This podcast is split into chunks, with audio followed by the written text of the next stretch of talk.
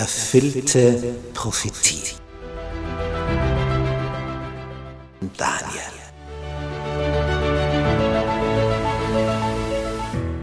Wir studieren das Thema erfüllte Prophetie anhand des Propheten Daniel. Ein hochinteressanter Prophet, der vor 2600 Jahren gelebt hat, den Großteil seines Lebens in Babylonien im heutigen Irak verbracht hat, dort als Ausländer aufgestiegen ist in höchste staatliche Positionen und dem Herrscher eine Kenntnis über den wahren Gott, den Schöpfer des Himmels und der Erde vermittelt hat.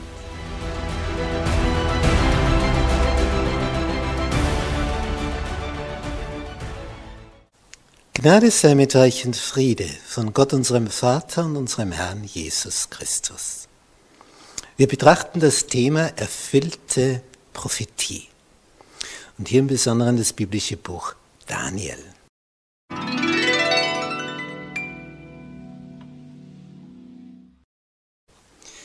Kapitel 7, Teil 1. Die Vision. Da heißt es im Wort Gottes, im ersten Jahr Belsazars, des Königs von Babel, hatte Daniel einen Traum und Gesichte seines Hauptes auf seinem Lager. Er schrieb den Traum sogleich auf und dies ist der vollständige Bericht. Das Buch Daniel hat zwölf Kapitel und die ersten sechs Kapitel erzählen Ereignisse, die da geschehen sind. Von Kapitel 7 bis 12 werden Visionen berichtet, die Daniel hatte. Wir haben schon gehört, dass König Nebukadnezar zweimal einen besonderen Traum, eine besondere Vision, ein besonderes Gesicht hatte und was sich dann dadurch ergeben hat. Aber ab Kapitel 7 ist es Daniel, der Visionen hat. Vielleicht kurz dazu etwas, was ist das? Wir alle kennen Träume und eine Vision ist ähnlich, nur viel, viel, viel tiefgehender. Das heißt, das ist etwas, was, was dich total erschüttert und was kaum irgendwann irgendjemand erlebt hat, außer Propheten.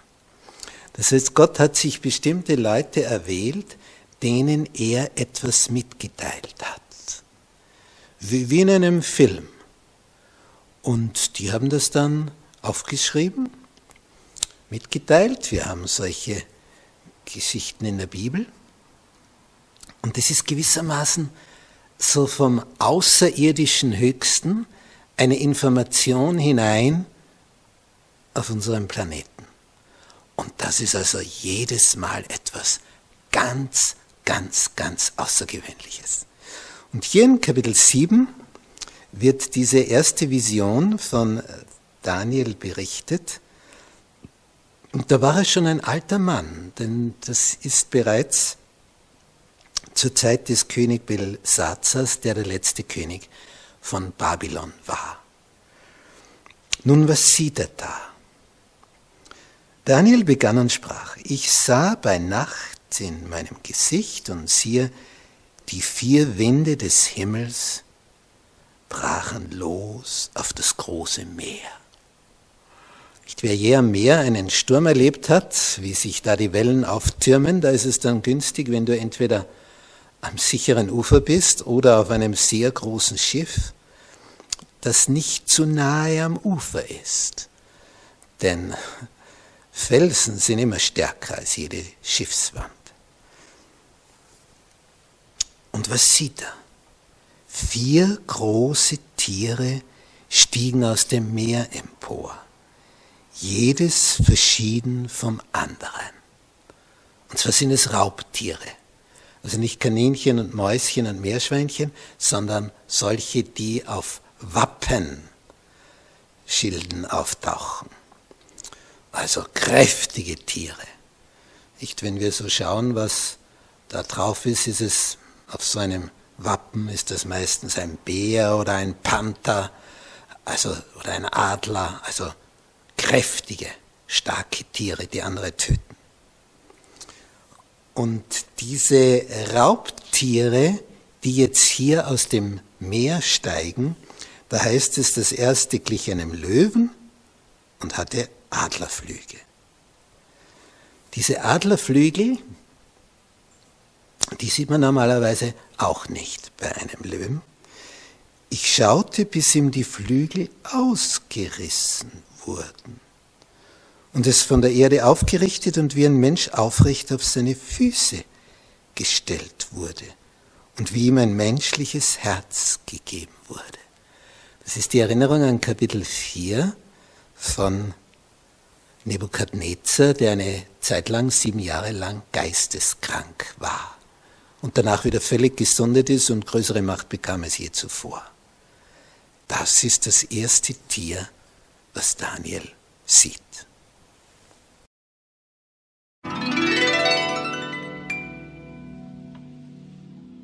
Kapitel 7, Teil 2. Visionäre Erscheinungen aus dem Völkermeer.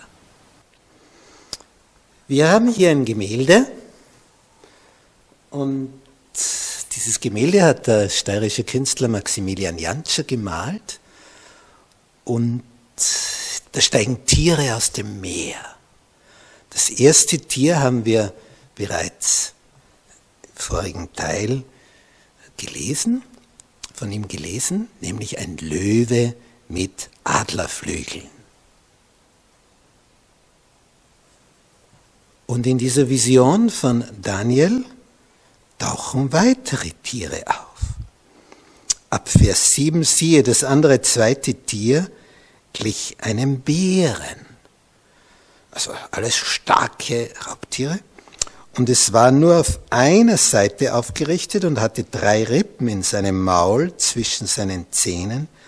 Und es wurde zu ihm so gesprochen, steh auf, friss viel Fleisch. Nun, wir schauen ein bisschen auf die Landkarte. Wir haben hier das persische Reich diese rote Umrahmung, um sich ein bisschen zu orientieren. Hier ist der Fluss Indus, da beginnt also Indien, hier wäre das heutige Pakistan, hier der Iran und hier die Türkei, der Irak, Syrien, Libanon, Israel, Ägypten. Und dieses persisch-medische Reich, hier sind die Meder gewesen, hier die Perser, und die haben sich miteinander verbunden, um die Babylonier zu stürzen. Und die Babylonier hatten schon dieses Gebiet. Jetzt haben die Meder und Perser ihr ursprüngliches Gebiet praktisch verdoppelt in der Größe und sind dann noch im Westen der Türkei das alles erobert bis hinunter nach Ägypten. Und darum auch dieser Hinweis, friss viel Fleisch. Weil hier das persische Reich sich enorm vergrößert hat. Und dafür steht dieser Bär mit seinen drei Rippen im Maul. Also jede Rippe steht wieder für ein Königreich, das hier vernichtet wurde. Und bei Nebukadnezar der babylonische Löwe. Was wir also ursprünglich in Kapitel 2 als ein Standbild mit verschiedenen Metallen gesehen haben, das kommt jetzt parallel in Form von Raubtieren. Also der goldene Kopf entspricht dem Löwen, dem Geflügelten, und die silberne Brust entspricht dem Bären. Es geht also wieder um diese Königreiche Babylon, Meda und Perser. Und danach folgen die Griechen. Und das haben wir dann im nächsten Vers mit diesem Raubtier hier.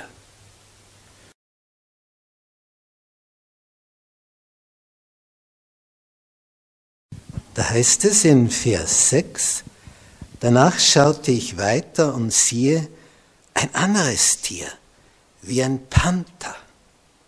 Das hatte vier Vogelflügel auf seinem Rücken, auch vier Köpfe hatte dieses Tier und ihm wurde Herrschaft verliehen. Vierköpfiger Panther. Die Perser haben die Griechen angegriffen und es gelang ihnen mit mehrmaligen Kriegszügen nicht wirklich, die Griechen zu unterwerfen. Aber danach hat sich ein junger König, Alexander, Sohn von Philipp von Makedonien, auf den Weg gemacht mit seiner Reiterei und seinen Fußsoldaten. Sie waren gar nicht so, so viele, gar kein so großes Heer, aber von einem unwahrscheinlichen Eroberungsgeist beseelt. Und diesem Alexander, der dann später den Beinamen der Große erhielt, gelang es, das komplette Perserreich zu erobern. Als er in jungen Jahren starb, er hatte einen recht wüsten Lebenswandel und das hat sich dann ausgewirkt auf seine Gesundheit. Und als er starb, wurde also nicht ganz klar geregelt, wer ist jetzt der Nachfolger. Und dann haben sich vier Generäle das Ganze letztlich nach vielen Wirrnissen und Chaos das an sich gerissen und darum der vierköpfige Panther, weil die Nachfolge von diesem Alexander auf vier Herrscher aufgeteilt wurde, die dann wieder Dynastien begründet haben, wie die Ptolemäer in Ägypten oder die Seleukiden im Zentralgebiet von Euphrat und Tigris. Und diese Entwicklung ist also hier schon vorausgesagt.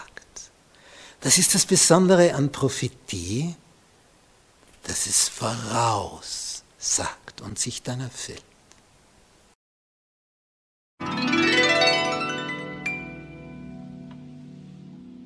Kapitel 7, Teil 3. Das vierte Raubtier. Daniel hat Visionen und sieht außergewöhnliche Dinge. Das Meer wühlt sich auf und Raubtiere steigen heraus. Ein geflügelter Löwe, ein Bär, der drei Rippen in seinem Maul hat, ein vierköpfiger Panther und dann ab Vers 7 in Kapitel 7.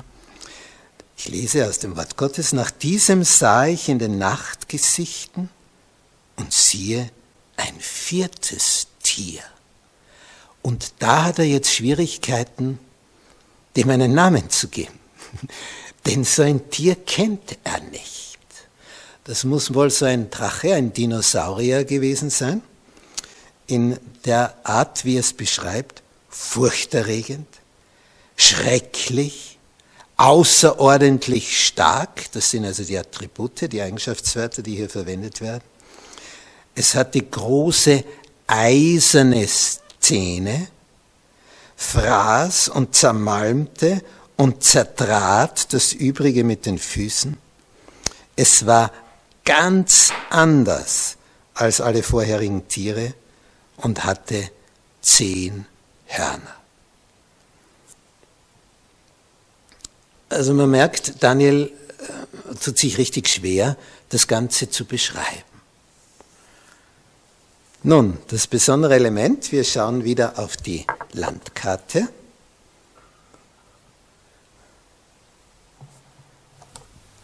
Und zwar war ja das vierte Metall von dem Traum Nebukadnezars Eisen. Die eisernen Füße. Und die vier Metalle, die in diesem Standbild vorkommen, werden jetzt hier parallel gesetzt zu vier Raubtieren.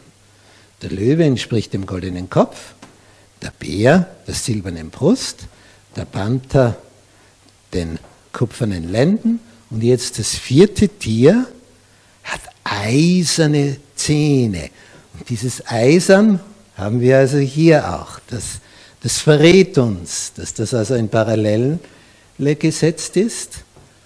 Und es ist ganz anders wie die anderen Tiere, schrecklich anzusehen, zertritt, zermalmt.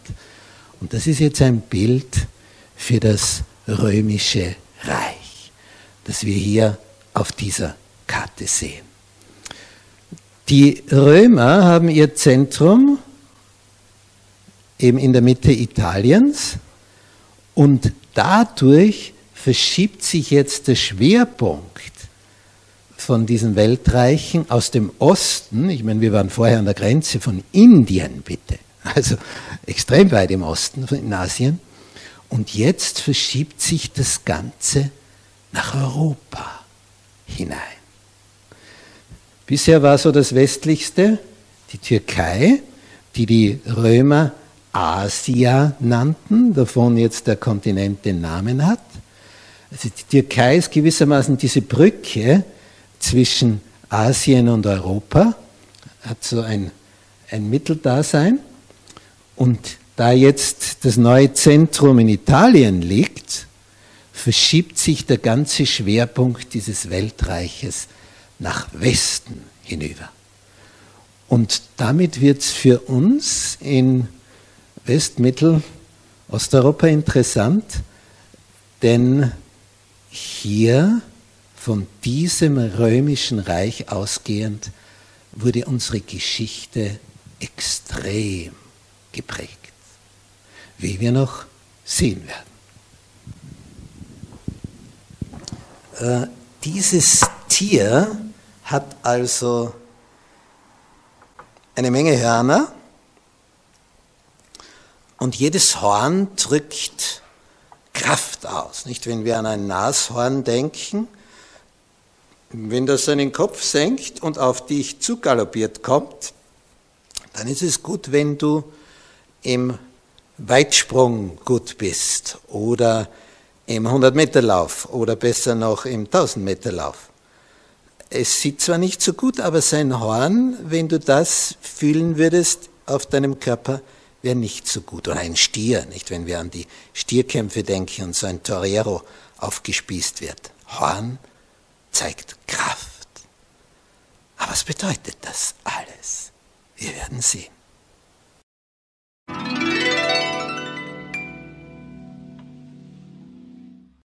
Und wir sind in Kapitel 7 im Teil 4. Die historische Wirklichkeit. Daniel hat gesehen, wie aus dem Meer, und er hat eine Vision darüber, Raubtiere auftauchen, die für vier Weltreiche stehen. Für Babylon, Medo-Persien, Griechenland und für das Römerreich. Und diese vier Weltreiche haben sich immer wieder abgelöst. Das eine mächtig, dann vergeht's, kommt das nächste mächtig, vergeht, das nächste mächtig und vergeht. Und diese Reihenfolge wird also im Vorhinein schon kundgetan. Und das ist natürlich verblüffend. Und man hat sich gedacht, nee, das wurde wahrscheinlich im Nachhinein geschrieben. Denn wie kann man das im Vorhinein schreiben? Bis dann die Schriftrollen vom Toten Meer entdeckt wurden, wo man also datiert hat weit vor Christus und dann festgestellt hat, du meine Güte, das ist wirklich vor der Zeit geschrieben worden. Und diese Besonderheit der biblischen Prophetie hängt mit dem Vorherwissen Gottes zusammen. Nicht Vorherbestimmung, sondern Vorherwissen. Nicht meine Frau weiß zum Beispiel, wenn es ein bestimmtes Essen gibt, das sie kocht, werde ich nachverlangen. Und bei bestimmten anderen Speisen vielleicht relativ wenig an diesem Tag essen. Sie bestimmt gar nichts. Aber sie weiß vorher schon um meine Vorlieben, was ich besonders gern habe und wo ich mich beherrschen kann, eine Menge davon zu essen. Und dieses Vorherwissen hängt mit der Kenntnis meines Wesens, da wir schon über 40 Jahre verheiratet sind, mit der Kenntnis meiner Gewohnheiten zusammen. Sie können das also einschätzen und weiß, in der Situation wird sich Ihr Mann so und so verhalten, weil sie es schon tausendmal erlebt hat. Gott hat das Wissen um jeden Menschen, das Vorherwissen. Er kennt uns durch und durch. Er weiß natürlich, wie ganze Völker reagieren. Und ohne dass er es bestimmt, weiß er, wie es laufen wird. Wenn man jetzt an ein, ein, ein einzelnes Individuum denkt, ein einzelner Mensch, weiß Gott, wenn dieser Mensch in diese Lage kommt, kann er verführt werden zu stehlen. Und von einem anderen weiß er, da, da können günstigste Gelegenheiten sein zum Stehlen. Er wird nicht stehlen. Der macht das nicht. Er hat eine andere Gewohnheit. Und diese Neigung zu etwas Bestimmtem, das kennt also Gott und weiß dann, wenn wir in der Situation sind, wird dies und jenes passieren. Dieses Vorherwissen hat er über ganze Völker. Und Gott ist der Einzige, der im Vorhinein sagen kann, was kommt und wie es kommt. Und wenn es dann eintrifft, ist es erfüllte Prophetie. Das ist unser Thema der ganzen Serie. Es gibt Wahrsager, ja, die sagen 100 Dinge und dann treffen fünf davon ein und dann wird das an die große Glocke gehängt. Ja, ich habe das schon gesagt. Ja, und 95 Dinge waren aber falsch. Nicht, wenn ich 100 Dinge vorhersage, wird immer was dabei sein, was auch stimmt. Klar, irgendetwas davon. Aber bei Gottes Wort, wenn da etwas gesagt wird, dann kommt es auch so. Außer es ist an Bedingungen geknüpft, nicht? Dass der Herr den Israeliten sagt, wenn ihr mir treu seid, dann werdet ihr gesegnet sein und in dem Lande bleiben.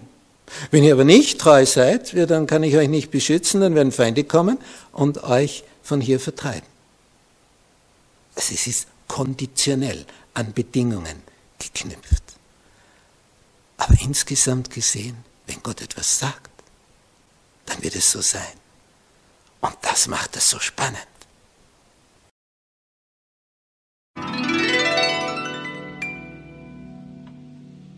Und wir sind in Kapitel 7, Teil 5. Ein neues, mächtiges Horn. Nun, was ist bisher geschehen? Daniel sieht, wie vier Tiere aus dem Meer steigen. In einer Vision sieht er das. Es sind Raubtiere und das vierte Tier ist ganz anders. Er, er kennt so etwas nicht, hat er noch nie gesehen. Und so wie er es beschreibt, muss das wohl so eine Art Drache, ein Dinosaurier sein. Und das hat zehn Hörner. Und er sagt hier, während ich Acht gab auf die Hörner, wir haben das in Vers 8 in Kapitel 7, siehe, da stieg ein anderes kleines Horn zwischen denselben auf und drei der vorherigen Hörner wurden vor ihm ausgerissen. Das ist so wie bei Kleinkindern, die haben ja die erste Garnitur Zähne und die sind kleiner, die Milchzähne, als dann die zweite Garnitur. Und manche brauchen dann eine dritte Garnitur, wenn die zweiten dann schon ausgefallen sind, aber die sind dann schon eine Kunstgeschichte. Aber natürlich gibt es also die erste und die zweite. Und da fällt dann auf, nicht meistens so, wenn sie anfangen in die Schule zu gehen im Alter von sechs Jahren, dass auf einmal ein Zahn, ein Milchzahn bei den Kindern zu wackeln beginnt und einfach rausfällt. Und das gar nicht viel wehtut, also der, weil hinten der nächste Zahn nachschiebt. Und durch den anderen einfach wegschiebt und dann fällt er natürlich irgendwann raus. Und das ist schon vorgegeben. Nicht, wenn du ein dreijähriges Kind bei ihm Zahnröntgen machst, dann siehst du, ach so, die nächste Garnitur ist schon in Warteposition und wird zu einem gewissen Zeitpunkt anschieben. Und dann fällt der Zahn raus und der, und da gibt es eine bestimmte Reihenfolge. sowie auch die ersten Zähnchen bei einem Kleinkind in der Mitte kommen, meistens unten. Und diese, diese Art, die hat also der Schöpfer so gewollt, wie das vor sich geht. Denn wenn wir immer mit den kleinen Zähnchen herumlaufen würden, das wäre also nicht das Optimum. Passt auch besser dann zum Gesicht, so sind wir hübscher mit ein bisschen größeren Zähnen. Und die, weil dann das nicht alles so hineinfallen würde bei den Lippen. Und diese Art, so wie Gott das gemacht hat, ist also das Optimum. Und wenn dann der nächste nachkommt, fällt der vorige heraus. Und das ist hier so beschrieben, da kommt ein Horn nach, das Platz braucht und gleich drei Hörner ausfallen lässt, weil es jetzt herauskommt. Anfangs ist es klein, aber dann wird es riesig. Wie eben, wenn ein Zahn nachschiebt, da siehst du zuerst nicht viel, durchbricht einmal das Zahnfleisch und dann merkst du, der ist ja viel größer, wie der vorige war. Und manche Kieferoperationen sind dann nötig, weil das nicht alles vielleicht so Platz hat. Und dann würde sich das verschieben. Und dann gibt es Zahnspangen und alle möglichen Regulierungen. Es ist also schon etwas Besonderes mit dem Nachwachsen. Und dieses Horn hat also drei Hörner ausgerissen, damit es Platz hat. Das also ganz was Besonderes. Und siehe, dieses Horn hatte Augen wie Menschenaugen und ein Maul, das große Dinge redete. Also es wird ganz seltsam. Raubtiere, die Königreiche darstellen, weil ja diese Herrscher von diesen Reichen wie Raubtiere waren. Das heißt, sie haben nur geschaut, wo können sie das nächste Reich erobern und was dort an Schätzen ist, zu rauben. Das ist ein treffendes Bild, ein Raubtier für so ein Reich, das sich ausdehnt auf Kosten anderer Reiche und andere Reiche einfach schluckt und sich einverleibt. Heute erleben wir das im Besonderen bei riesigen Firmen, Konzernen, die wieder andere riesige schlucken oder kaufen und dann spricht man des Öfteren von einer Elefantenhochzeit, wenn zwei Dicke sich hier vermählen und zu einem Firmenimperium zusammenschmelzen. Und das ist hier in außergewöhnlicher Weise sichtbar. Und was das alles bedeutet, werden wir noch sehen.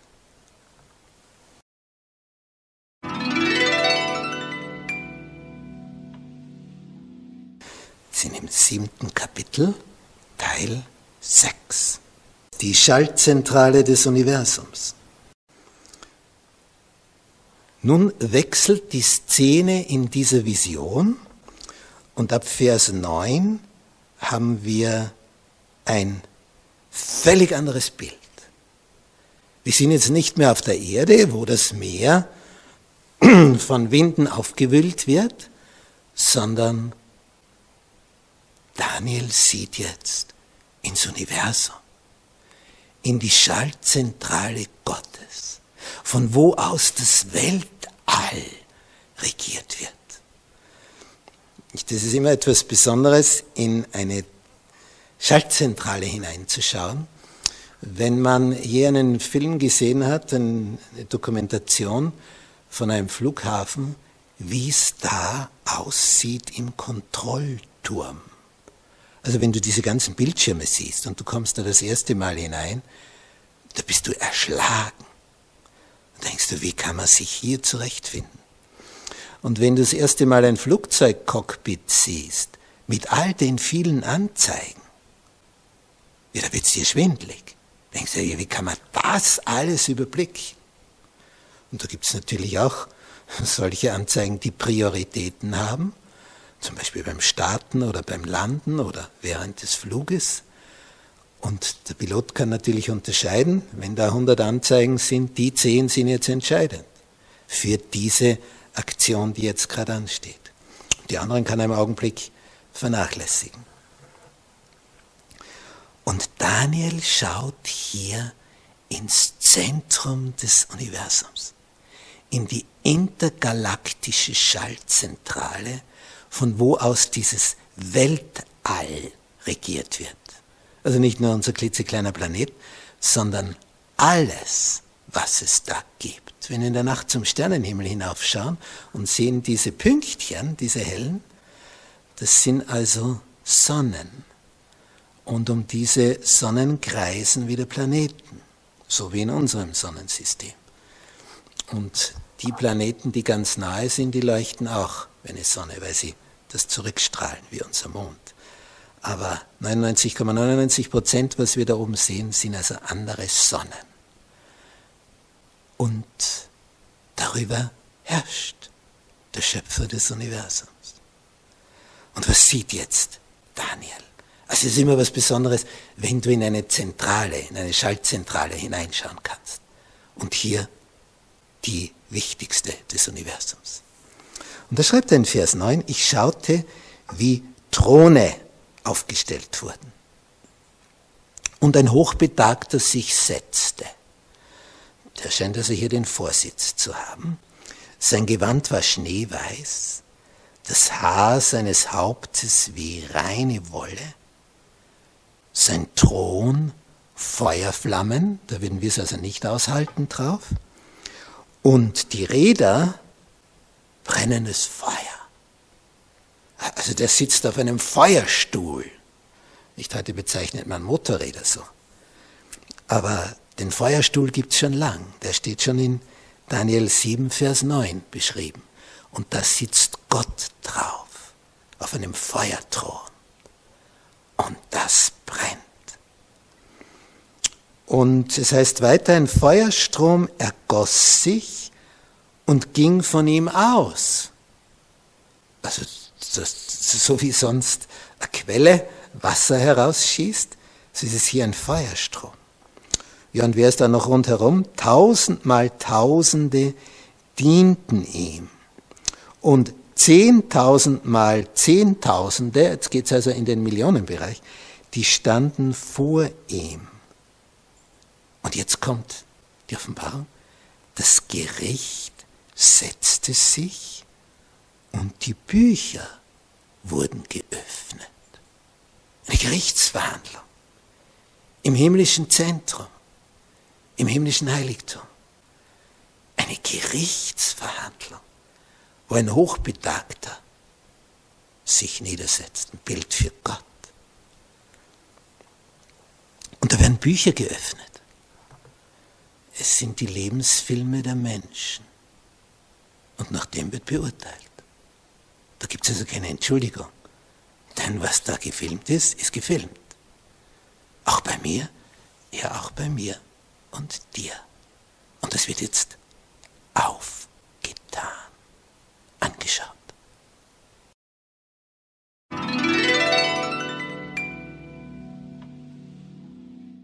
Wir sind in Kapitel 7, Teil 7. Der Anfang vom Ende. Daniel hat gesehen, wie aus dem Meer vier Raubtiere hervorsteigen in einer Vision. Das vierte Tier wie, wie ein Drache und hat Hörner, zehn Stück. Drei Hörner fallen aus, kommt ein neues Horn hervor. Das ist, wird so groß, dass es drei verdrängt, der bisherigen Hörner. Und dieses Horn wird jetzt fokussiert in dieser Vision. In Vers 11 von Daniel Kapitel 7 heißt es, ich sah fortwährend hin wegen des Lärms der hochfahrenden Reden, die das Horn führte. Also das Horn, das hier als letztes hervorkommt, aus dem vierten Tier, das so ganz anders ist, und dieses Horn, das da hervorbricht, das steht also jetzt im Zentrum des Interesses. Und schaut dazu, schaut zu, schaut zu. Es heißt, ich sah zu, bis das Tier getötet und sein Leib umgebracht und einem brennenden Feuer ausgeliefert wurde. Also da gibt es eine Phase, wo dieses Horn volle Machtentfaltung bekundet und dann aber wieder verschwindet. Nach einer gewissen Zeit. Vers 12, auch die Herrschaft der anderen Tiere verging. Und ihre Lebensdauer wurde ihnen auf Zeit und Stunde bestimmt. Nicht mächtige Reiche existieren eine Zeit lang. Nicht, wenn wir uns hier da im Hintergrund das Römerreich anschauen auf der Landkarte, wie riesig das ist. Und wer zu jener Zeit gelebt hat, der wird sich gedacht haben, die Römer, die, die herrschen ewig. Denn wenn deine ganze Lebenszeit draufgeht und die sind immer noch da, von deiner Geburt bis zu deinem Sterbetag, ja, dann hast du das Gefühl, die, die, die, die sind nie mehr zu vertreiben. Aber auch dieses Römerreich ging eines Tages unter. Auch das. Und die in der Sowjetunion groß geworden sind und sich wahrscheinlich Zeit ihres Lebens gedacht haben, ja, das hört nie mehr auf, dass wir von diesem System beherrscht werden. Auch die Sowjetunion ist eines Tages zerbröselt. Und was dann da 1989, 1990 passiert ist, das war unfassbar, wie, wie sowas praktisch auf einmal über Nacht geschieht. Und der Oberste stimmt zu, dass aus einer Sowjetunion ein Russland wird mit, mit 14 anderen Republiken, selbstständigen Staaten, in Anführungsstrichen, rundherum, die natürlich weiterhin in fester Abhängigkeit von Russland waren diese Zeit der 70 Jahre der Sowjetunion, rund 70 Jahre, wenn, wenn, du mit sieben erlebt hast, wie die an die Macht kommen, dann bist du 77, wenn das zerbröselt. Also das ist dein Leben. Für uns ist also 70 Jahre enorm lang, wenn da ein anderer die Herrschaft über dich hat. Aber hier steht, die Herrschaft der anderen Tiere verging und ihre Lebensdauer wurde ihnen auf Zeit und Stunde bestimmt. Es ist also nichts ewig von diesen Reichen. Es ist immer nur eine Frage, wie lang, wie lang existieren sie. Aber untergehen werden sie ganz bestimmt. Es ist immer nur eine Frage der Zeit. So wie sie kommen, so gehen sie. Sie kommen und gehen. Ein Weltreich nach dem anderen. Und das ist durch dieses Standbild signalisiert, was wir in Kapitel 2 betrachtet haben, wo eben Gold, Silber, Kupfer, Eisen hier sich einander ablöst und wo wir bei den Raubtieren sind, wo Löwe, Bär, Panther und Drache sich hier ablösen. All diese Elemente sollen uns eines zeigen. Alles hier vergeht. Nur einer nicht, der das alles geschaffen hat. Unser Schöpfer, der darauf wartet, dass wir zu ihm heimkommen.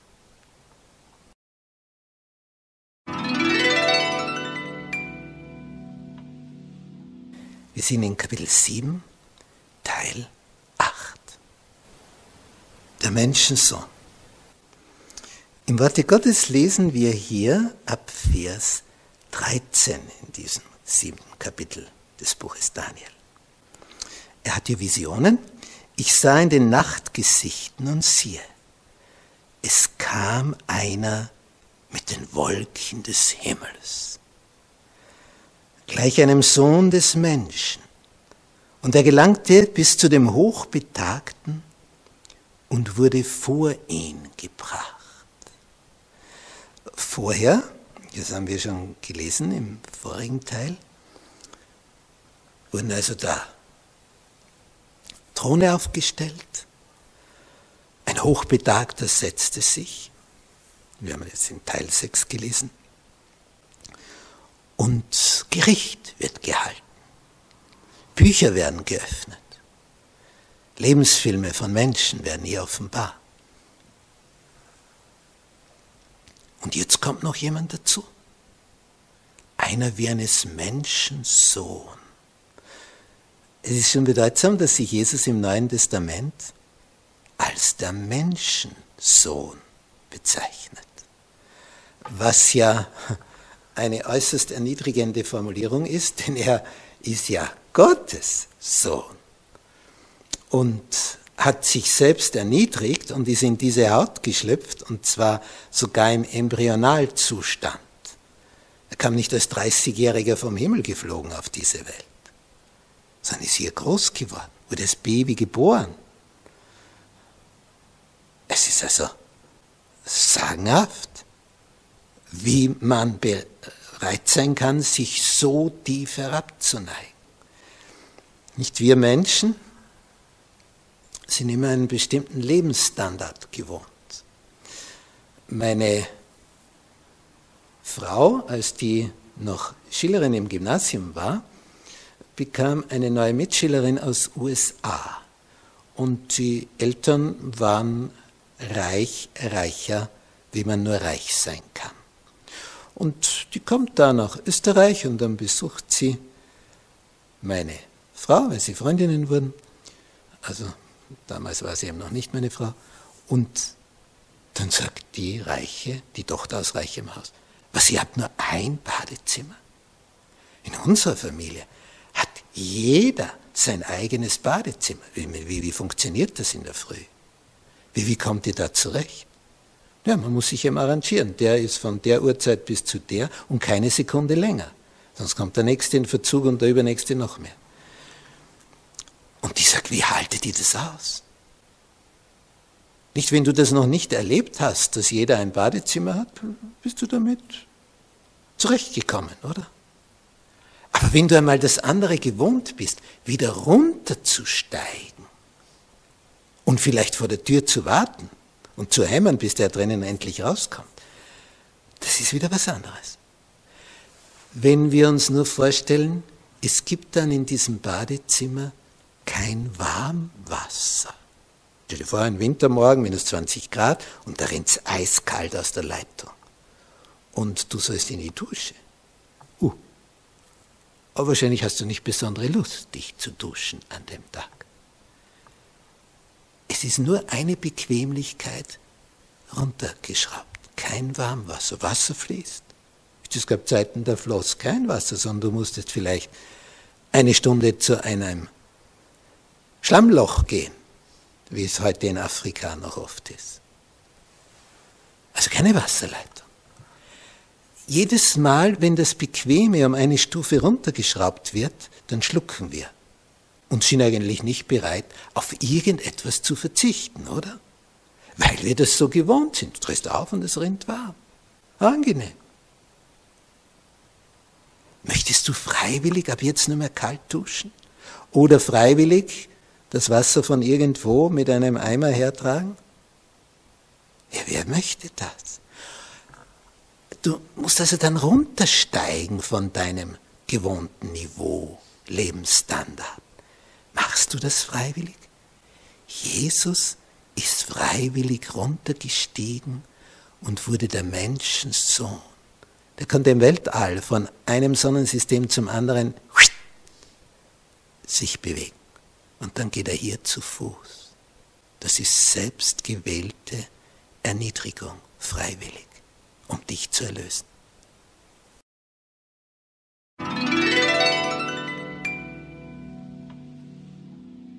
Wir sind in Kapitel 7, Teil 9. Herrschaft auf ewig. Und ich lese im Wort Gottes, Ab Vers 13 als Wiederholung, ich sah in den Nachtgesichten und siehe, es kam einer mit den Wolken des Himmels, gleich einem Sohn des Menschen. Das ist Jesus Christus. Und er gelangte bis zu dem Hochbetagten, das ist Gott der Vater, und wurde vor ihn gebracht. Das ist eine Begegnung, Vater und Sohn. Und Daniel sieht diese Szene im Zentrum des Universums, in der intergalaktischen Schaltzentrale. Er ist also dort, wo alle Fäden zusammenlaufen. Da darf er hineinschauen. Was für ein Vorrecht, was für ein Privileg. Und was passiert da? Und ihm wurde Herrschaft, Ehre und Königtum verliehen. Herrschaft, Ehre, Königtum bekommt Jesus, der Menschensohn. Und alle Völker, Stämme, Sprachen dienten ihm. Und jetzt kommt der Gegensatz zu den Weltreichen hier auf Erden. Seine Herrschaft ist eine ewige Herrschaft, die nicht vergeht. Und sein Königtum wird nie zugrunde gehen. Das ist jetzt ein krasser Gegensatz zu dem, was wir hier werden sehen. Ich, Daniel sieht also Ereignisse hier auf diesem Planeten und dann sieht er, was im Zentrum des Universums passiert. Nicht jeder Staat wird von irgendwo aus regiert. Es gibt immer so eine Schaltzentrale der Macht. Und das ist der Regierungschef, das sind seine Minister. Und wenn die etwas beschließen und es wird dann verabschiedet als Gesetz, dann gilt es für uns alle. Und wenn du dich nicht dran hältst, kommst du in Schwierigkeiten. Und manche Gesetze sind wertvoll, edel und gut und andere dienen nur der Machtvermehrung der Mächtigen. Und je nachdem, wer jetzt da oben sitzt mit seiner Mannschaft, je nachdem, welche Gesetze da beschlossen werden, hast du den Segen oder den Fluch davon. Nicht? Weil es können Gesetze sein, wodurch dein Lebensstandard und dein ganzes Dasein als Mensch sich positiver entwickelt oder je nachdem wie die Gesetze sind, negativer entwickelt, wenn du beschränkt wirst in allen möglichen Richtungen. Die Mächtigen können ihren Willen in ein Gesetz gießen. Und dann ist es Gesetz. Eigentlich ist es der Wille des Herrschenden und der drückt dir das jetzt aufs Auge. Und da musst du folgen, weil er der Mächtige ist.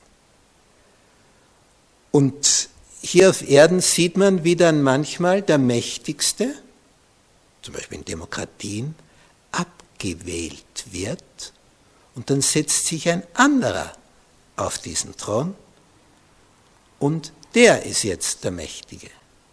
Freiwillig räumt keiner so gern den Sessel, den Stuhl, den Thron, aber bei einer Wahl geschieht es so, oder wenn es gewaltsam geschieht, durch eine Rebellion, durch eine Revolution, wo ein Diktator den nächsten ablöst. Aber wenn sich also da oben etwas verschiebt, das ist das, was auf diesem Planeten immer und immer und immer wieder passiert. Nicht? Wir haben hier rund 200 Staaten und da ist heute der Regierungschef und morgen ist er weg. Das ist ein neuer Regierungschef oder Regierungschefin. Aber was haben wir hier gelesen? Jesus wurde Herrschaft, Ehre und Königtum verliehen. Und seine Herrschaft ist eine ewige Herrschaft, die nicht vergeht. Und sein Königtum wird nie zugrunde gehen, wenn er es angetreten hat. Und wir wissen, er wird wiederkommen.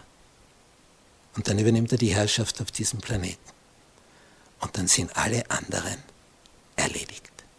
Für immer vorbei. So wie wir das gesehen haben bei diesem Stein.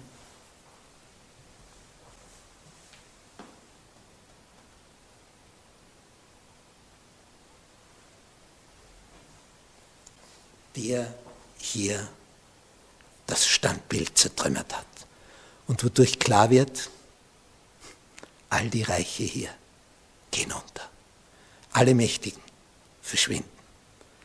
Aber einer bleibt für immer und ewig.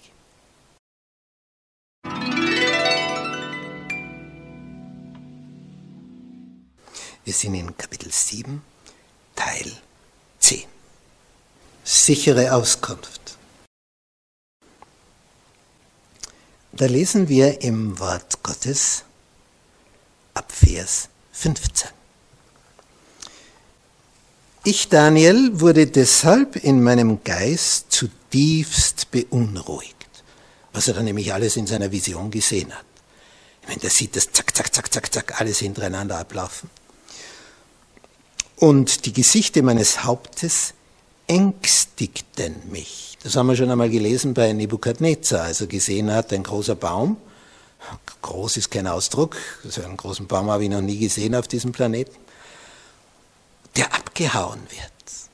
Und dann wird ihm gesagt, der Baum bist du. Du wirst abgehauen. Und das hat ihn geängstigt.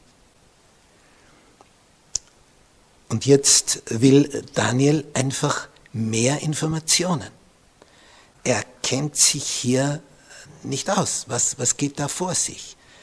Er sieht das alles zum ersten Mal und, und Raubtiere, was, was bedeutet das alles? Dann kommt da ein neues Horn hervor, vor dem drei Hörner ausgerissen werden. Er sieht dann eine Szene in der intergalaktischen Schaltzentrale, wie da Throne aufgestellt werden und Gott der Vater auf einem Feuerstuhl sitzt und wie dann der Menschensohn kommt und Herrschaft, Ehre und Herrlichkeit bekommt, Gericht wird gehalten, Bücher werden aufgetan. Also da tut sich was. Kein Wunder, dass er völlig durcheinander ist und voller Angst ist. Nun, ich näherte mich, sagt er hier in Vers 16, einem der Umstehenden, das ist ja köstlich, der hat eine Vision und kann mit denen in der Vision kommunizieren. Also das ist sagenhaft, was da alles beschrieben ist. Einfach sensationell. Was wir aus der Bibel erfahren. Und ich erbat von ihm sichere Auskunft über das alles. Und bin ich froh, dass der das gef gefragt hat. Denn hätte er nicht gefragt, hätte er nur gesagt, und ich kannte mich nicht aus und wusste nicht, was das alles bedeutet, aber ich schreibe es auf, was ich gesehen habe. Und dann sind wir genauso unwissend wie er. Jetzt fragt da aber jemand. Als Lehrer war ich immer erfreut, wenn ein Schüler, eine Schülerin etwas erfragt hat, was irgendwie nicht ganz klar war. Denn das bedeutet ja, der betreffende Schüler will Klarheit. Und jetzt wird gefragt, äh, wie ist das jetzt genau? Ich verstehe das noch nicht ganz. Was bedeutet das? Und dann kann sein, dass du es erklärst als Lehrer und nächste Stunde wird dir dieselbe Frage vom selben Schüler wiedergestellt. Das heißt, deine Antwort hat entweder schon wieder vergessen oder sie war nicht klar genug, dass es für ihn klar ist. Und hier fragt er also einem der Umstehenden, also von diesen Engeln, die da herum sind, und er bittet sich sichere Auskunft über das alles. Und jetzt steht, der redete mit mir und verkündete mir die Bedeutung der Dinge. Da könnte ich Halleluja rufen. Der kriegt Auskunft. Du stehst an, denkst dir nur, hm? und, und jetzt ist da ein Engel, der sagt, ach so, äh, was weißt du nicht? Das und das, ja, das ist so und so und so und so und so.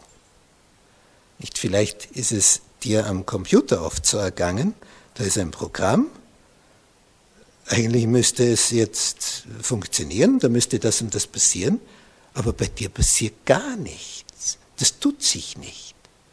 Dann holst du einen Experten, der sagt, ja, hast du schon die Taste gedrückt? So, ja, es ist einfach, wenn man es weiß. Und sehr kompliziert, wenn man es nicht weiß. Und jetzt erfährt er hier die Bedeutung der Dinge. Das ist ein Hammer. Er erfährt, was das alles ist. Diese Raubtiere, die Szene da im himmlischen Heiligtum in der intergalaktischen Schaltzentrale. Ah, jetzt erfahren wir also die Bedeutung.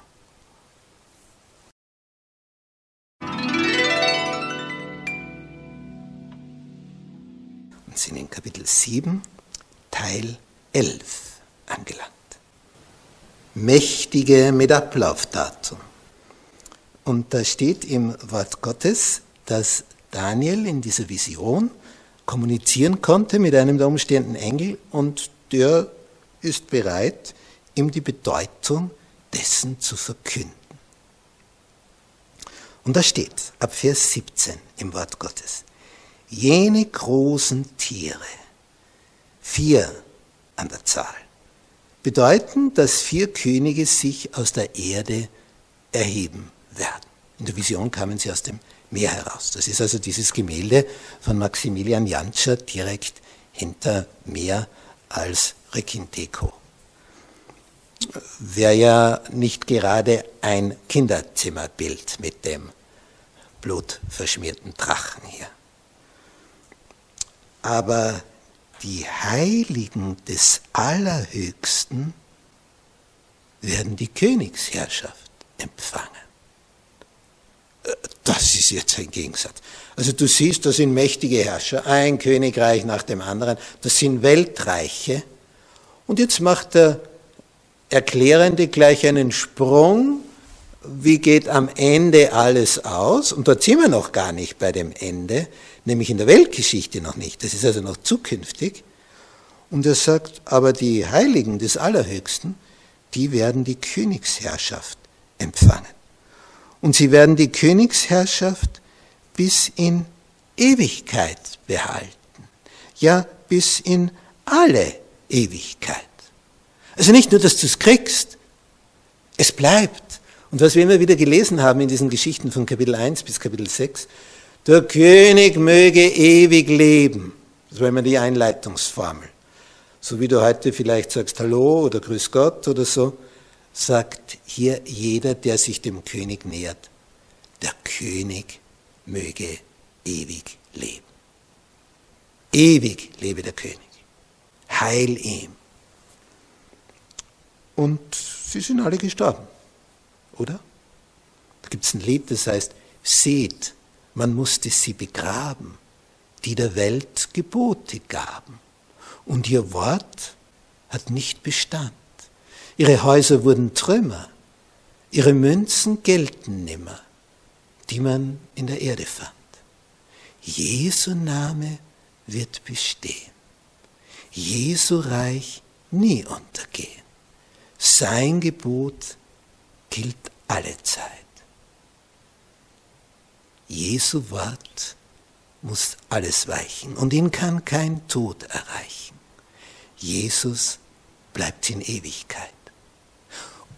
Und, jetzt ist es die Liedstrophe zu Ende, und jeder, der jetzt von Jesus das Leben bekommt, das ewige Leben, da erfüllt sich, was hier steht.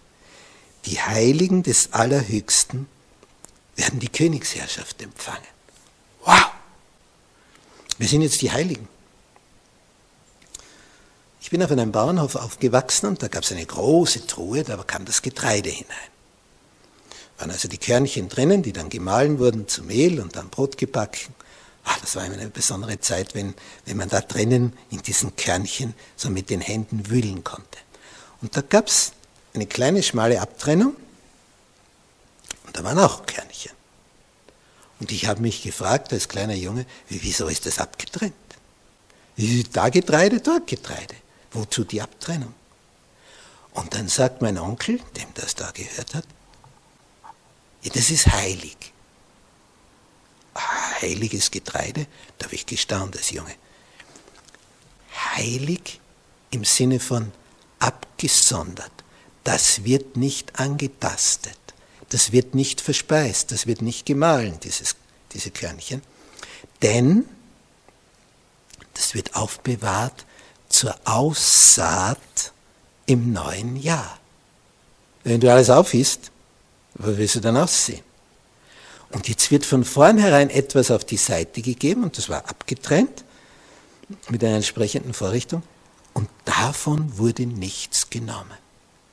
Das war in dieser großen Truhe drinnen, damit sich hier nicht eine Maus oder deren mehrere an unseren Körnern vergreift. Das war heilig, abgesondert zu einem besonderen Zweck.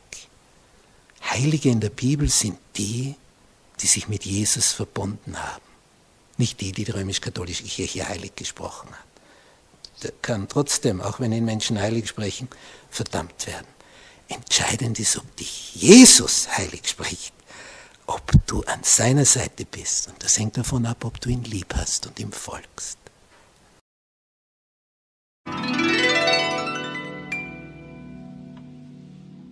Sind in Kapitel 7, Teil 12. Verfolgung der Nachfolger des Höchsten. Ich lese im Worte Gottes in Kapitel 7, Vers 19. Daniel wünscht nämlich zu erfahren, was all die Visionen bedeuten. Hierauf wünschte ich sichere Auskunft über das vierte Tier. Das ist also das, was wir hier im Hintergrund sehen, was wie so ein Drache aussieht.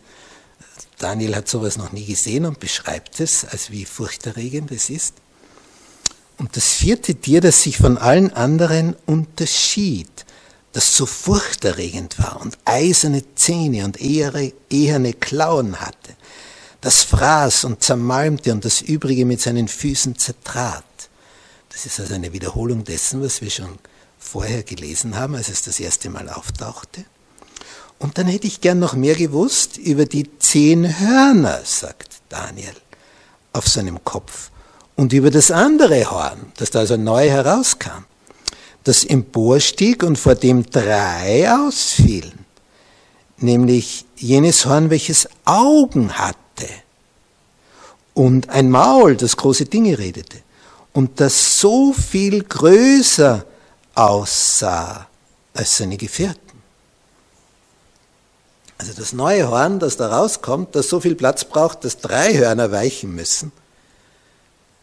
Das, das, was bedeutet das denn alles? Wird er gerne wissen.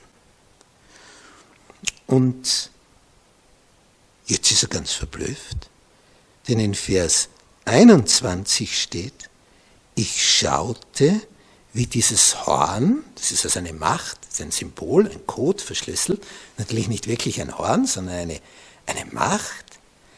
Ich sah, wie diese Macht, dieses Horn, Krieg führte mit den Heiligen und sie überwand. Oh, dieses Horn, diese Macht ist also gegen die Nachfolger Jesu unterwegs. Und das sieht er. Das ist Geschichte, Weltgeschichte, Kirchengeschichte. Und wie lang geht das so? Vers 22. Bis der Hochbetagte kam. Ich, habe das oft erlebt. In einer Klasse keine Lehrperson drinnen, es geht drunter und drüber. Da wird gerauft und geschrien, bis die Lehrperson in der Tür erscheint. Und dann wird es ruhig. Sofern diese Lehrperson Autorität hat. Es gibt auch Lehrpersonen, da wird es dann noch lauter, wenn die in der Tür erscheint. Aber wir stellen uns jetzt als eine ideale Lehrperson vor, die erscheint in der Tür und es wird ganz still. Die hat noch gar nichts gesagt. Steht nur da. Jetzt kommt eine Autorität. Und so lang ist also das Horn hinter den Heiligen her und vernichtet sie, bis der Hochbetagte kam, Gott der Vater, und der die Sache klar macht. Es heißt weiter, und er den Heiligen des Allerhöchsten das Gericht übergab. Vorher wurden sie gerichtet zum Beispiel von den Inquisitoren der römisch-katholischen Kirche im Mittelalter, die alle verfolgt hat, die nicht römisch-katholisch waren. Und da wurdest du einfach gefoltert und umgebracht. Eiskalt. Ermordet. Millionen. Aber bis der Hochbetagte kam und den Heiligen des Allerhöchsten das Gericht übergab. Jetzt dreht sich das um. Jetzt sind die Ankläger auf einmal die Angeklagten und die Opfer werden jetzt zu Richtern.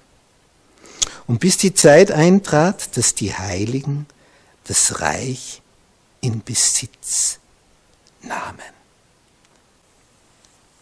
Da gibt es also eine Phase in der Geschichte, wo eine Macht, die ganz anders ist wie die anderen Mächte, weil sie eine religiös-politische Macht ist. Wir hatten über über ein Jahrtausend alle nicht römisch-katholischen Christen aufs härteste und brutalste über tausend Jahre lang verfolgt. Welches System? Es kommt heraus aus Rom und hat auch den Namen. Das römische Reich ging unter. Aber dann kam eine andere Macht, die sich auch römisch nennt und katholisch. Weltweit, allgemein. Und alle vernichtet hat, die sich ihr nicht beugten. War nicht im Sinne Jesu, sondern im Sinne der Mächtigen in diesem System, die alle anderen ausgegrenzt umgebracht hat.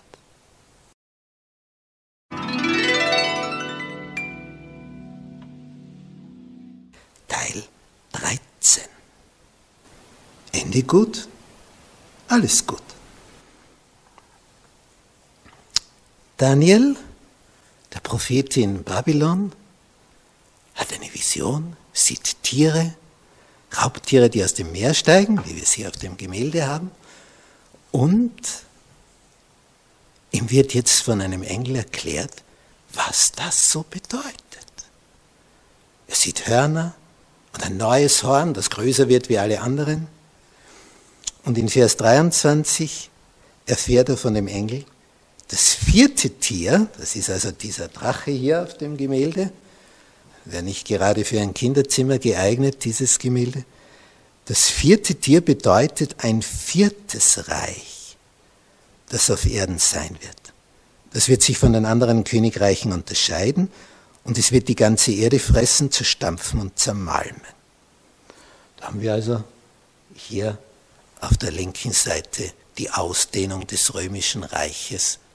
Das war praktisch Europa plus Nordafrika und Vorderasien.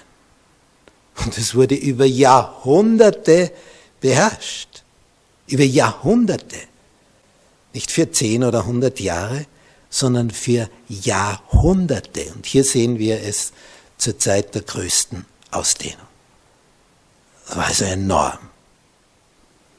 So etwas zusammenzuhalten, dass das auch so groß bleibt,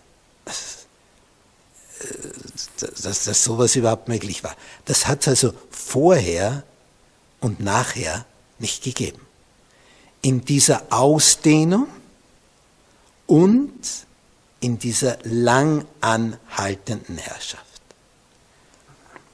Römer hatten hier also ein perfektes System im Inneren, um unterdrückte Völker niederzuhalten.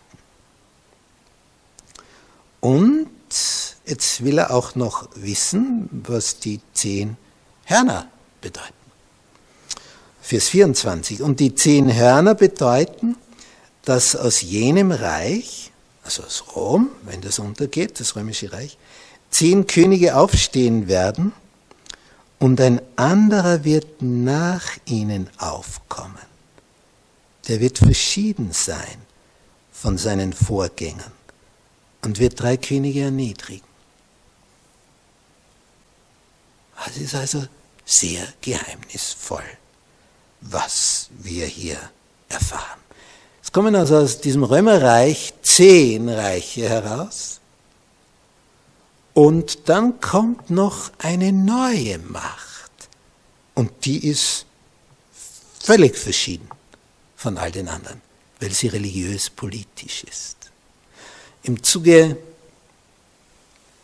des Untergangs des Weströmischen Reiches haben sich ja Germanenvölker, die da eingedrungen sind, weil aus dem Osten, aus den Inneren Asiens die Hunnen herangestürmt sind.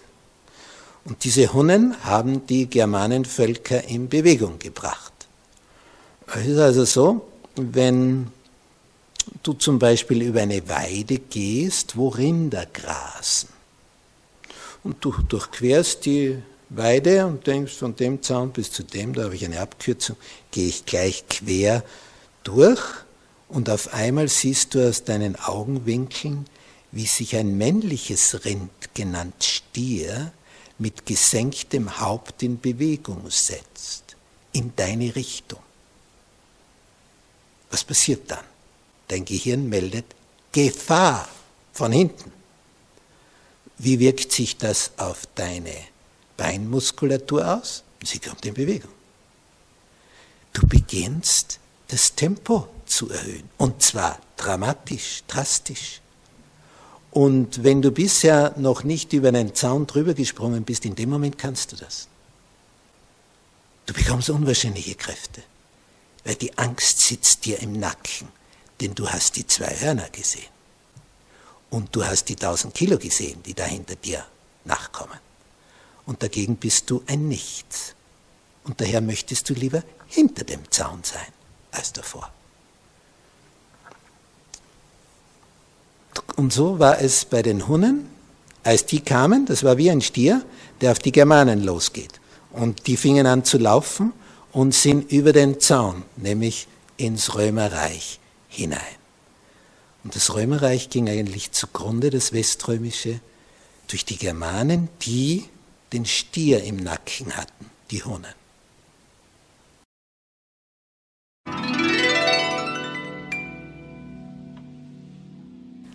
Teil 14. Das Horn zeigt seine Macht. Wir lesen hier über dieses neue Horn, das so ganz anders ist, das ein religiös-politisches System darstellt und über die Führungspersönlichkeit dieses religiös-politische System, das aus dem Römerreich hervorging und den Namen beibehalten hat, nämlich römisch-katholisch. Es hat also nichts mit den Gliedern dieser Kirche zu tun, sondern das System, das Papsttum. Er wird freche Reden gegen den Höchsten führen und die Heiligen des Allerhöchsten aufreiben. Die echten Nachfolger Jesu wurden von diesem Kirchensystem über tausend Jahre lang blutigst verfolgt. Und er wird danach trachten, Zeiten und Gesetz zu ändern. Und sie werden in seine Gewalt gegeben für eine Zeit, zwei Zeiten und eine halbe Zeit. Also das ist ein Vers. Boah, was da alles drinnen steht. Dieses Papsttum führt freche Reden gegen den Höchsten. Es eignet sich nämlich widerrechtlich die Macht an Sünden zu vergeben. Durch den amtierenden Priester. Aber Sünden vergeben kann nur Jesus, kein Mensch. Ja, du kannst dem, der an dir Unrecht getan hat, und der der kommt jetzt zu dir und sagt, bitte vergib mir, das war nicht lieb von mir, der und der Satz, den ich gesagt habe, dann kannst du vergeben. Aber wir können nicht Sünden vergeben, die eigenen nicht. Da haben wir nur Ohnmacht in uns bei diesem Thema. Und es kann auch kein Priester die Sünden vergeben, auch wenn er sagt, dir sind deine Sünden vergeben. Was hilft das, wenn sie bei Gott nicht vergeben sind? Es war mal ein Elternsprechtag, wo eine Dame zu mir kam. Wir hatten also an dieser Schule wieder mal diese Möglichkeit, wo Eltern erfahren können, wie geht es denn ihrem Sprössling.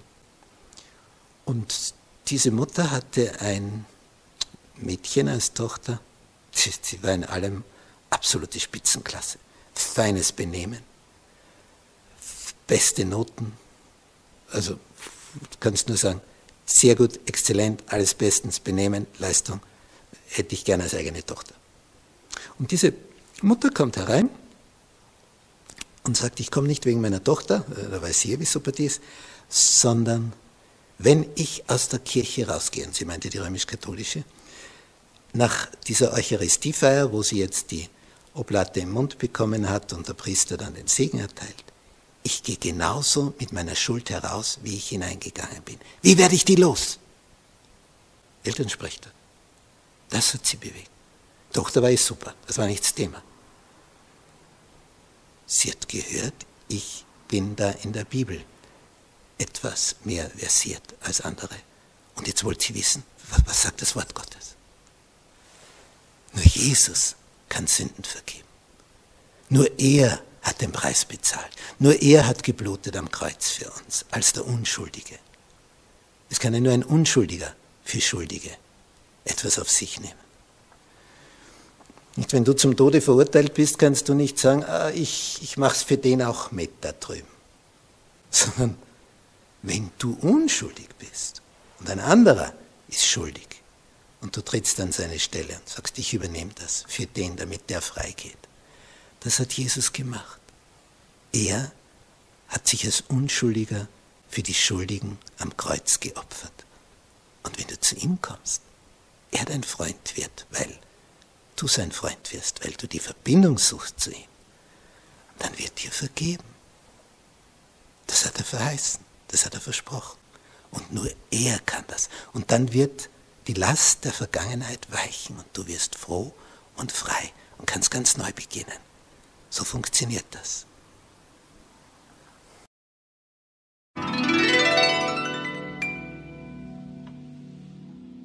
Teil 15. Die Gesetzesänderung. Wir haben gelesen den Vers 25. Und da gibt es eine besondere Formulierung. Denn dieses neue Horn, das da kommt, wird also gegen die Heiligen des Allerhöchsten kämpfen, sie aufreiben. Und er, dieses Papsttum, wird danach trachten, Zeiten und Gesetz zu ändern. Oh, was ist das? Zeiten und Gesetz. Nun, wir haben die zehn Gebote in der Bibel.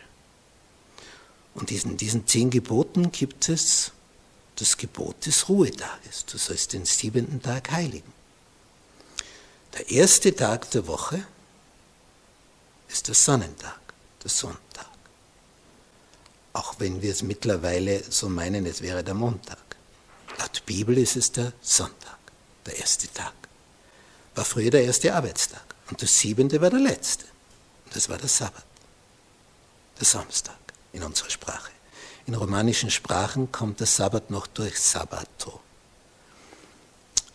Und das Papsttum hat den Sabbat in den Sonntag verändert.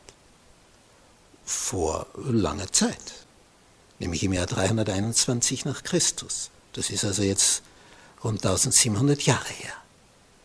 Und weil er schon so lange her ist, meinen wir, es wäre immer schon ursprünglich der Sonntag gewesen. Aber das war nicht so. Zur Zeit Jesu, zur Zeit der Apostel, war es der Sabbat, der gefeiert wurde. Und dieses Papsttum untersteht sich, Zeiten und Gesetz zu ändern. Ändert das einfach. Eines der zehn Gebote. Von einem Tag auf den anderen. Verschiebt das. Und hier sieht man, wie diese Macht frech ist und sich mit dem Hochbetagten anlegt. Und Daniel sieht es schon im Vorhinein, bevor diese Macht an die Macht kommt.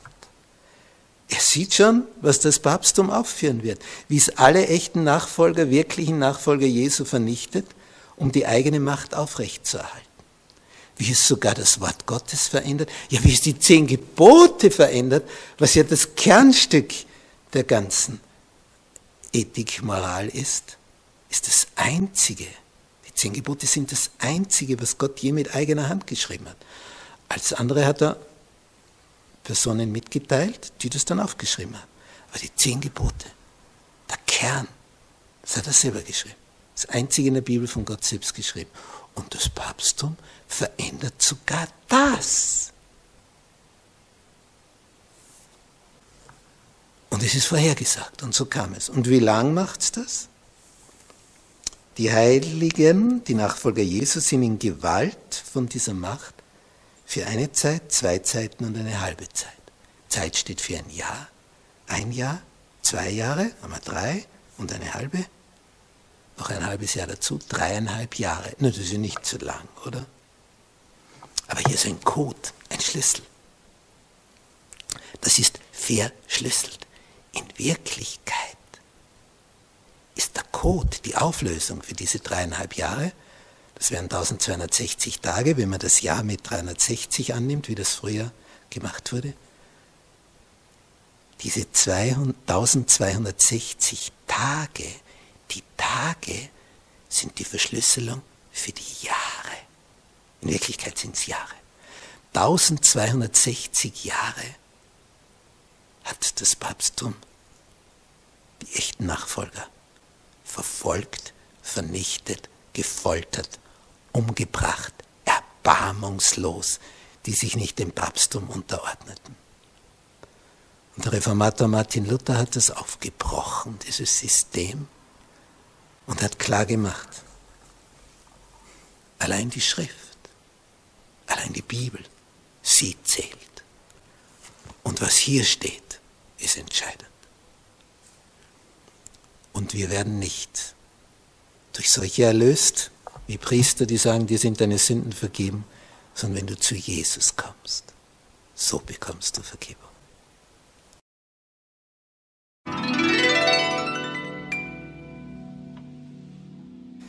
Teil 16. Der geniale Schluss. Daniel hat in seiner Vision gesehen, wie Raubtiere aus dem Meer steigen und das vierte Tier hat Hörner und da kommt ein zehn insgesamt, da kommt ein neues Horn hervor. Das ist so mächtig, dass drei Hörner weichen müssen, dass das Platz hat. Und es wird größer wie alle anderen Hörner. Und da heißt es in Vers 26 im Himmel, aber das Gericht wird sich setzen und diesem Horn, dieser Macht, diesem Papsttum die Herrschaft wegnehmen, um sie endgültig zu vertilgen und zu vernichten. Aber das Königreich, die Herrschaft und die Macht über die Königreiche unter dem ganzen Himmel wird dem Volk der Heiligen des Allerhöchsten gegeben werden. Sein Reich ist ein ewiges Reich und alle Mächte werden ihm dienen und gehorchen. Wenn man sich das jetzt so überlegt, was wird hier verkündet? Es ist eigentlich wie bei einem großen Buchstaben U. Nicht, wenn man das sich so ein U vorstellt. Ein U, da geht es hinunter und dann geht es wieder hinauf. Und das ist es, was hier beschrieben ist. Es geht zuerst hinunter, da gibt es eine antigöttliche Macht. Martin Luther hat den Papst als den Antichristen Christen bezeichnet. Also der das Gegenstück zu Christus ist.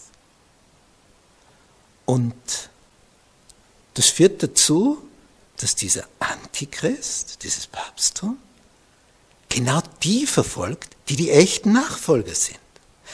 Weil die ja das aufdecken, was richtig ist und was verkehrt ist. Und sie sind in der Minderheit. Und der Mainstream ist ein ganz anderer. Also die Hauptstoßrichtung der Gegenseite. Und die haben die Macht. Und die spielen sie auch aus. Und hier steht, das wird so sein. Es geht also beim U hinunter. Aber es geht dann auch wieder hinauf.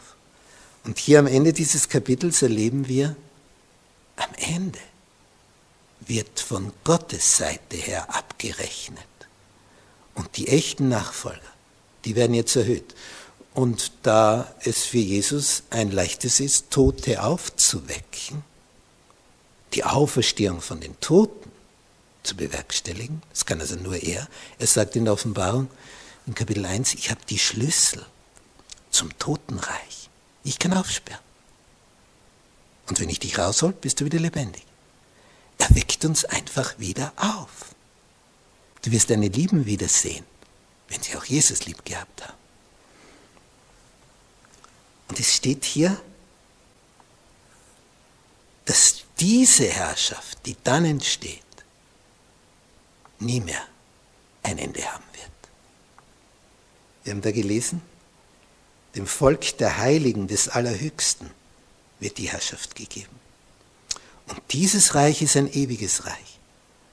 Und alle Mächte werden ihm dienen und gehorchen. Jesus ist der Sieger. Jetzt schon. Und wenn er kommt, wird er alles zurechtbringen. Und was jetzt im Argen liegt, was jetzt alles so durcheinander ist, wenn er kommt, kommt alles in Ordnung. Und dann werden alle Mächtigen ohnmächtig. Und er übernimmt die Herrschaft mit denen, die an seiner Seite stehen. Hast du schon rechtzeitig die Seiten gewechselt? Bist du schon auf der Seite Jesu? Dort ist die Zukunft. Dort und nur dort. Das andere geht alles unter. Das Kapitel schließt mit Vers 28, wo es heißt, dies ist der Schluss der Rede. Mich, Daniel, erschreckten meine Gedanken sehr und meine, mein Gesicht verfärbte sich. Aber die Sache behielt ich in meinem Herzen. Und dann konnte er das auch aufschreiben. Er hat es gesehen, die Vision, wusste nicht, was es bedeutet, fragt einen Engel und der erklärt ihm die Bedeutung. Und in den folgenden Kapiteln wird die Bedeutung von diesem neuen mächtigen Horn noch deutlicher werden. Amen.